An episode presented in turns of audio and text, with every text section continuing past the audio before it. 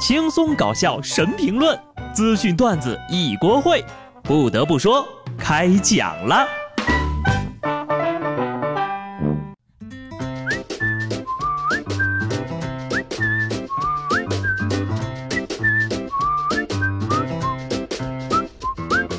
Hello，听众朋友们，大家好，这里是有趣的。不得不说，我是机智的小布。假如生活欺骗了你，不要彷徨，不要悲伤。等到下午就好了，因为今天是愚人节。跟大家说句大实话啊，这个礼拜只上四天班。今天呢还是四月的第一天，二零一九年已经过去四分之一了。同志们呐，年初定下的目标实现多少了？每到这个时候呀，我就能格外的体会到“地大物博”到底是几个意思。这两天呢，重庆的气温是一路飙到了三十一度。北方却迎来了强降温，黑龙江飘着雪花，气温零下二十八度呀。这么一算呢，南北温差将近六十度。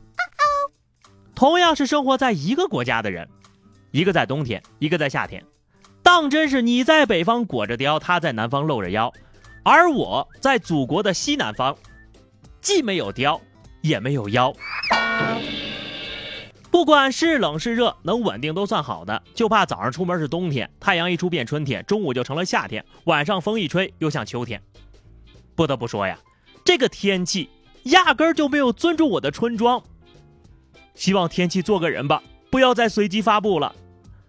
话说你们那边今天都多少度呀？都穿的什么衣服呢？在这里，小布郑重提示：衣服不穿，洗了一定得收好呀。前几天，杭州彭埠派出所的民警呢抓获了一名嫌疑人，从他家里搜出了十几双女士鞋，还有百来件女士内衣。原来呀，这哥们儿呀，为了给自己花大价钱买来的仿真娃娃打扮，以及满足其畸形的需求，多次出入居民楼楼顶偷盗内衣。由于之前呢一直没有人报案，才让他的偷盗行为屡屡得逞，一直逍遥法外呀。你说这人啊？找了个充气女朋友就够可悲的了，结果连女朋友的衣服都是偷的，你就不能争点气吗？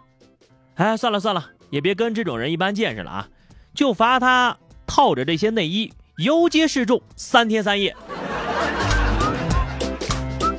上面那位啊，就是活该单身，而下面这种人都有老婆，单身的你真该好好反省一下自己了。二十号。榆林定边警方接到了施密刘女士的报警，说老公被绑架了，有人用她的微信呢向她发送被人控制的照片，并索要现金十万块，不然呢就切她一个肾。警方立即组织调查，真相呢让人大跌眼镜。原来呀，这绑粉就是她老公自己个儿，是她自导自演绑架了自己，原因是家里人不给她钱买车。这大哥戏精学院毕业的吧？买车吗？自导自演被绑架的那种。现在好了，车有了，还配有专职司机呢。要说呀，这大哥也是有前途，威胁的目标很明确，肾脏零件。这老婆一听，可不就急了吗？后半辈子的幸福呀！要说这样的人呢，也能有老婆，我真是劝分不劝和。这位妻子呀，你不能把有限的生命浪费在沙雕身上呀！要是按照智商分配的话，那老哥呢跟下面这大姐挺配的。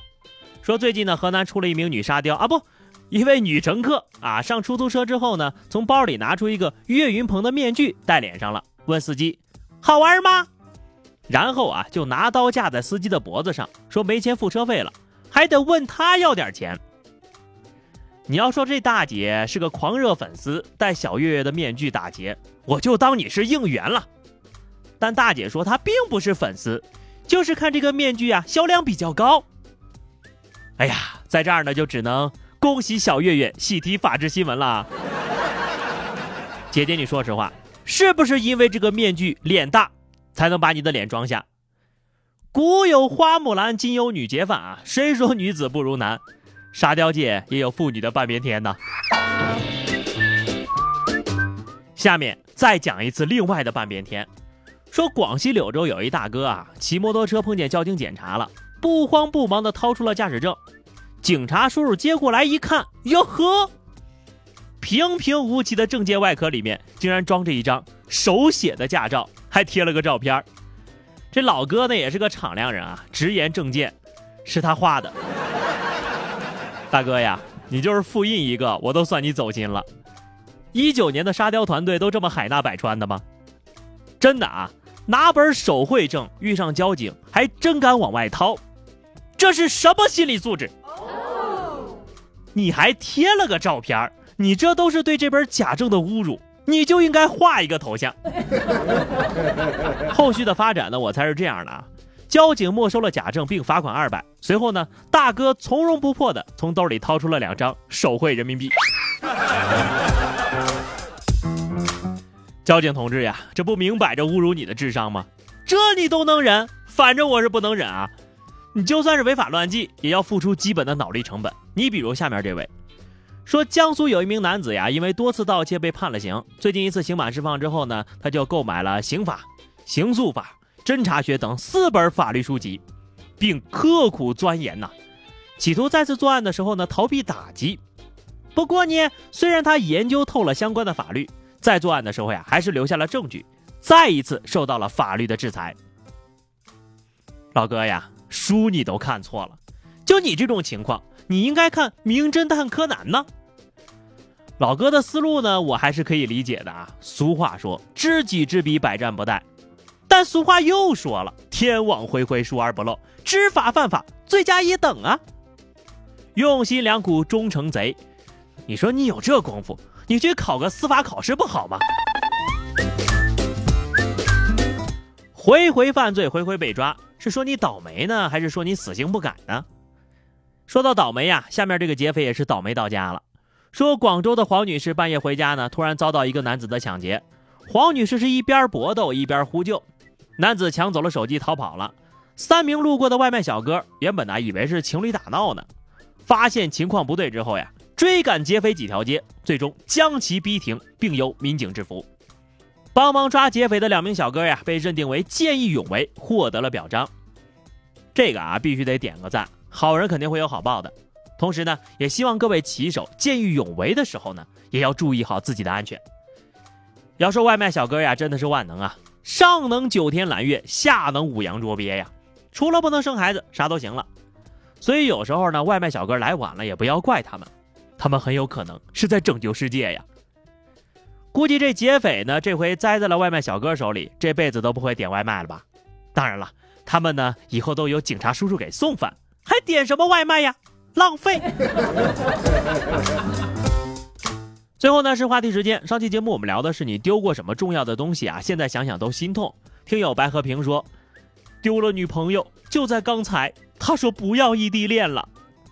哎，别难过。旧的不去，新的不来呀。